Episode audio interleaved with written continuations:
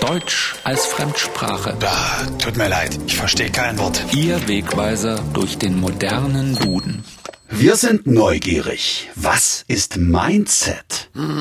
Neulich entführte mich mein Nachbar in seine ganz eigene Welt. Weißt du, bei mir müssen die Dinge klar angesprochen werden.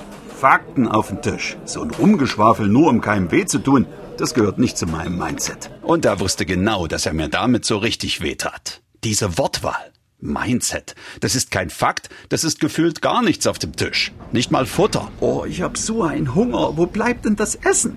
Ich wäre so froh, wenn ich schon Mindset. Andererseits klang das auch nach einem kindischen Streit um die letzten Buchstaben. Jetzt ist aber gut, du hast schon das X und das Y.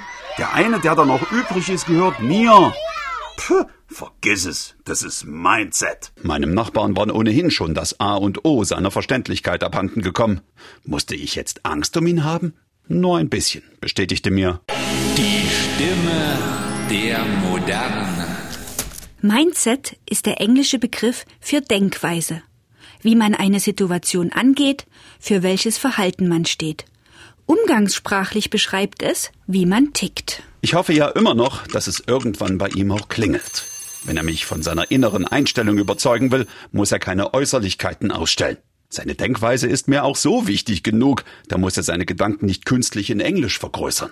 Mindset, das kann er erzählen, wenn er sich verabreden möchte. Gegen Mittag. Hm, lass mich gucken. Ja, eins hätte ich Zeit. Und damit endet unsere heutige Geschichte aus dem Duden.